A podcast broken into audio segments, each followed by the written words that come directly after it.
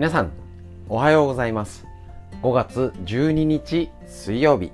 第36回手作り酵素ラジオ。今日も笑顔でよろしくお願いいたします。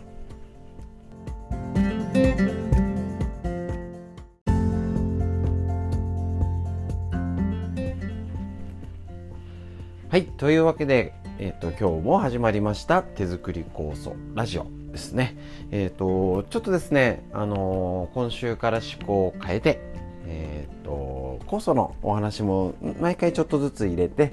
毎日漢方っていうことと、えっと、熟睡法のことについて、えっと、ご紹介しております。でテーマがあの決まってる方がなんかあの格言的に続けやすいですしあの続けてまたお話しして、えっと、毎週えっと、いつも週末ラジオっていうことでこの漢方っていうやつだったら漢方だけを抽出して、えっと、まとめてこうに続けて月火水木金っていうのをご紹介すると例えばなかなか平日は聞けなくて忙しくてなんか、うん、聞ける時と聞けない時がっていうやつがまたまとめてね週末聞けますので是非そういう無理なく上手な活用聞ける時は聞いて聞けない時とか適当になんかザあの BGM っぽく流してるなんて方もいますのでぜひぜひご自分なりのご活用をしてみてください。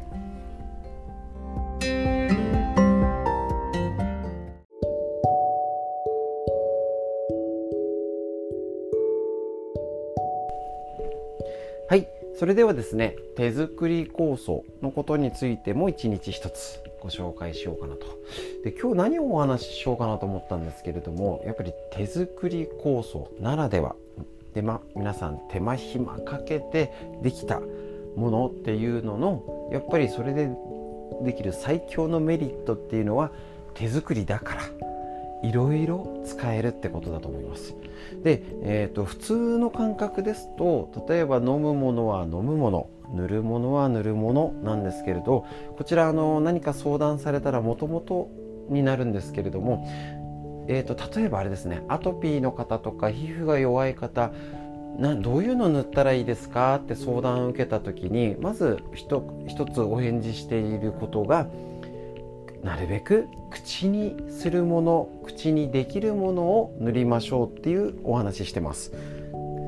まあ考えてみたら当然なんですけど口にできないものを塗るってあ薬は別ですよ。口に口にできないものを塗るってやっぱりちょっと体にとったら自然かって言ったらね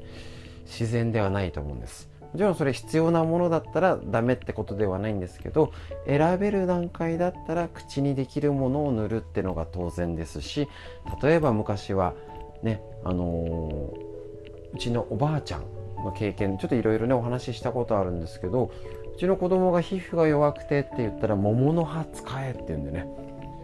も桃の葉取ってねなんかお風呂に使ったりとかしましたし身近な植物を利用して要は草を用いて楽になるのが薬っていう感じになりますし、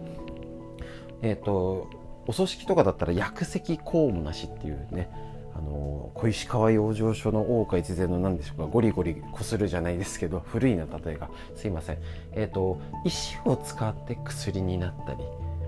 中には昔だと妊婦さんが土壁の泥を食べてなんてね今じゃ超非科学的に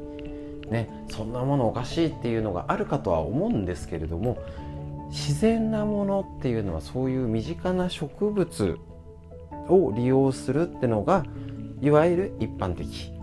だったわけですね。だから手作り酵素を何かそういうものに飲むだけじゃなくて他に活用するってことができると思うんですね。でこれはあのもちろんあの経験則として、まあ、あくまで一般の,、ね、あの蓋然性ってあの十勝金星社でも言い方してるんですけれどもあのこうだろうとあくまで一般的な考え方こういうことが家だから自分だからできるんじゃないってことであの飲む以外に体に塗ってみていわゆるあのマッサージオイルの代わりっていうとあれでしょうか。そういうのでちょっとツボとかね気になるところをそれでマッサージしてみたりとか、ね、市販のものでよく合わないやつ買うんだったら絶対いいと思うんですね。あ今話してて思いついたエピソード。私自身があの始圧の学校を出ておりまして何年生だったっけな2年生。1年生2年か3年先生と仲良かった時だったんで急にあの先生が来て「ちょっとオイマッサージオイルちょっと試したいんだけど手貸して」って言われて2種類塗ったんですよもう1個塗ったらなんか日々なんか何でしょうあの何とも言えないヒリヒリなんかかゆいみたいになっちゃって「何これ!」って言って言ったら「あやっぱり」みたいなそっちね超安いやつだったんだよねみたいな「おーいもうちょっとちゃんと説明しろや」みたいなことを今思い出したんですけれどもそれぐらい結構塗ったりするものって合う合わない結構あるんですよね。だけどどうでしょう？あの合う合わないって基準で言ったら自分で手作りしたものって一番合うと思うんです。ね、であのそれで塗ったりとかで手当てしてあげる。自分や家族を手当てする。そうなるともうねうちなんかでも一応治療ってことでやってて基本酵素の治療っていうのはやってるんですけれどもなるべく自分家でやってね。自分でやるんだよ。ってことでご指導させていただいてるんですけどね。やっぱりあの家族の一番はあの母の手に勝る治療はないです。もう絶対ですね。世界一の手です。勝てないです。ただ技術的にこうするようはもちろん勝てます。だけどね何でしょうあの家族の愛情が伝わるあの別力が入ろうが不吉祥だろうがねあの気持ちあの母の手ってのはもう絶対に変えようがありません。なので是非そういうのを踏まえた上であの自分に合うものとして手作り構想生活に取り入れてっていうのを基本こちらでもねもちろん指導してるっていうのは塗ったり食べたり食事いろいろな活用方法あると思いますので是非手作りこう手作りだからのメリットね是非いろいろ試してみてください。特に今これからねあの時期もいいですのであの体にとかね冬の寒い時にやるとねヒヤってなっちゃいますけどいろいろ使いますので是非是非試してみてください。以上になります。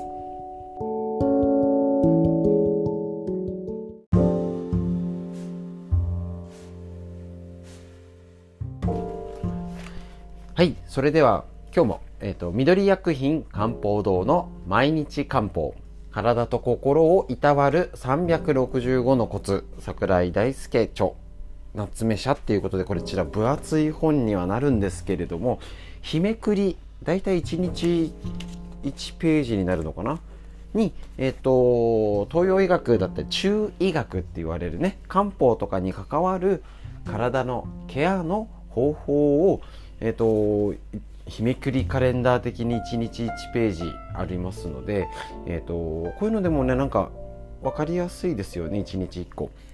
早速なんかご注ね本注文しましたって声をいただきましてね是非こういうのも一家に一冊辞書みたいに使ってみましょう。で、えっと、昨日、ね、前回のやつより、えっと、女性の生理についてのお話、ね、こちら男性もね、ぜひこういう知識これからの時代は必要にもなってきますしあのもうねあの生理終わって閉経してますっていう方関係ないっていうことありませんからね。あの例えば更年期が大変だった方、ね、あの出産が大変だった若い頃結構生理に悩まされたって方は今もこれからも女性ホルモンのねつきまとって症状って必ず影響してきますので、えーと、もう終わっちゃったよとかっていう問題じゃなくねあの確認していきましょう。今日5月12日月経痛の原因が冷えによる冷えタイプは月経初日から痛みがあり絞るような痛みだったり冷えを伴う持続性の弱い痛みだったりします。また体が冷えると悪化し下腹部を温めると和らぎます。寒いと痛いのはなぜと思うかもしれませんね。それは次のように考えてみてください。寒い時に外に出ると体を縮こめたくなりますね。冷えは組織をギュッと収縮させる作用があるので冷えてしまうと全身の血流が悪くなります。子宮周辺の血流も悪くなるので痙攣のような症状を伴って下腹部が痛むというわけです。そして冷えタイプの人の経血。月経血は薄い赤色もしくは黒暗い赤色しています。ね。対策ということで明日紹介しますよっていうことで月経痛要はその冷えのタイプ冷えを伴って月経。ね。あの痛だったりとかあの原因いろいろねもう一度昨日の昨日の月経の時に痛みがある肩周りがある量が多い量が少ない。周期が短すぎる長すぎる不定期。こちら生理のトラブルっていうのが意外とご家族娘さんねあの、平気で今の若い子持ってたりとかえ普通ですけど何かみたいな方いらっしゃいますので是非これ冷えっていうのはもう絶対ですね。女性ホルモン不定収素妊活更年期これには絶対に冷えねこれがあの冷えると痛みが増す間違いないのでぜひぜひチェックしてみてください。ということで毎日漢方1日1つねあの生活病気っていうわけじゃなくて体を予防する、ね、お医者さんとは違うアプローチするっていうことでこちら、ね、中医学東洋医学的な考え方をぜひ生活に一つ取り入れてみましょう。以上になります。なります。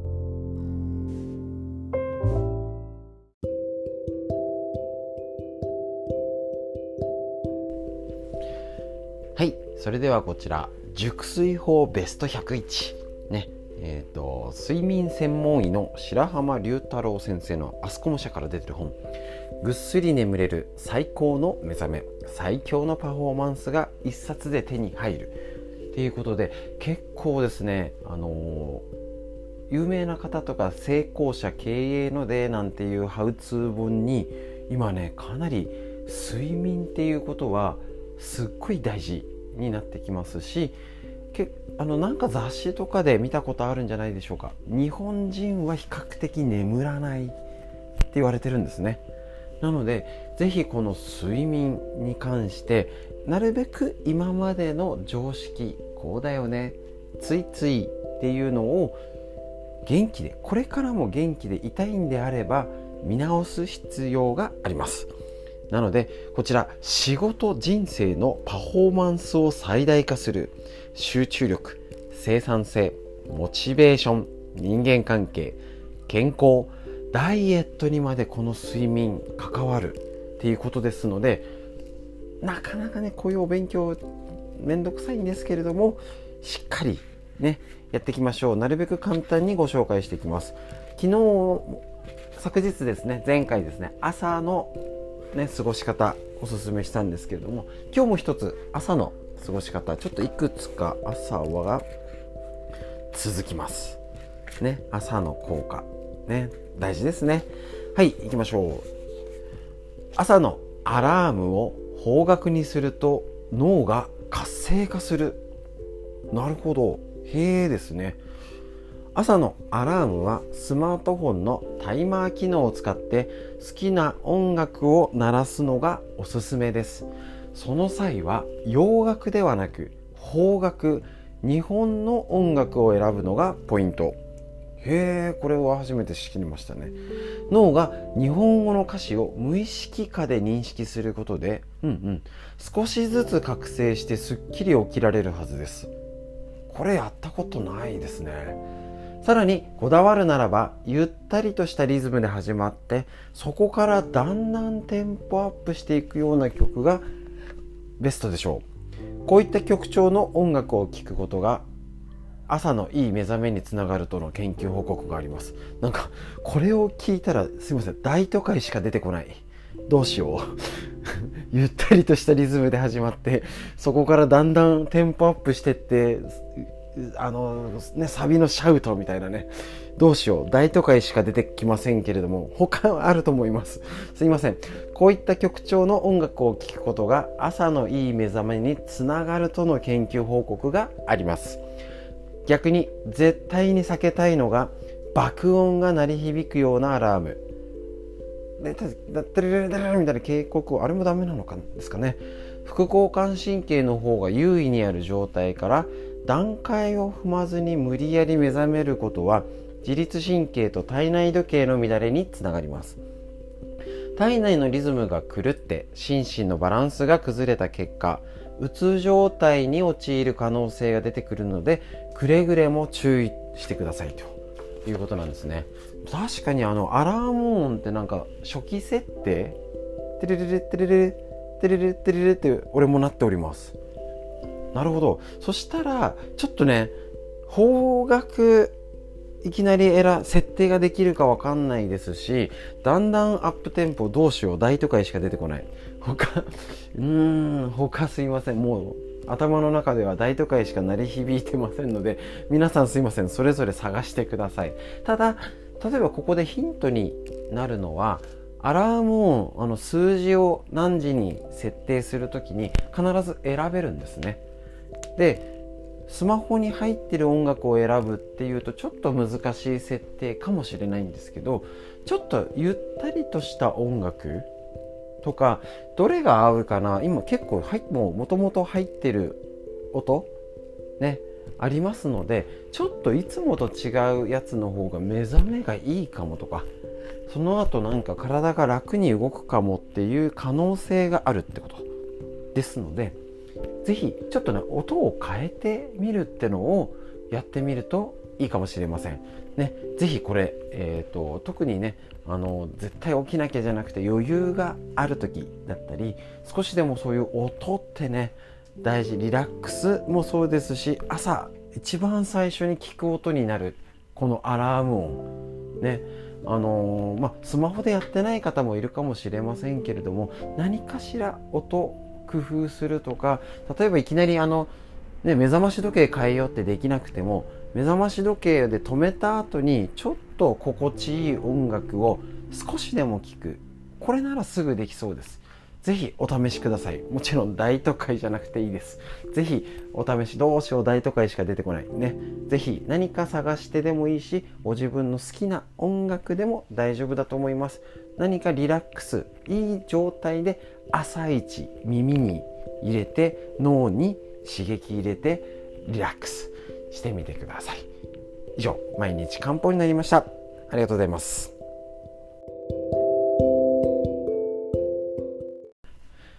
はい。ということで、いかがでしたでしょうか？ちょっとですね、新バージョンになってね、どすいません、気持ちが入っちゃってるせいか、ちょっと長めになっておりますけれども、ぜひぜひね、あのー、お時間がある時にお聴きください。ということで、今日の空の色、何色でしょうか？雲が、どんな雲でしょうか？こちらね、えっ、ー、と、太陽の光は最強の覚醒スイッチだってことで、熟睡、夜の睡眠にあのつながるよってことがバレちゃいましたけれども太陽お天道様見て空を見上げてね下を見るんじゃなくて上を見て今日も一日元気でお過ごしください。最後までお聴きいただきましてありがとうございました。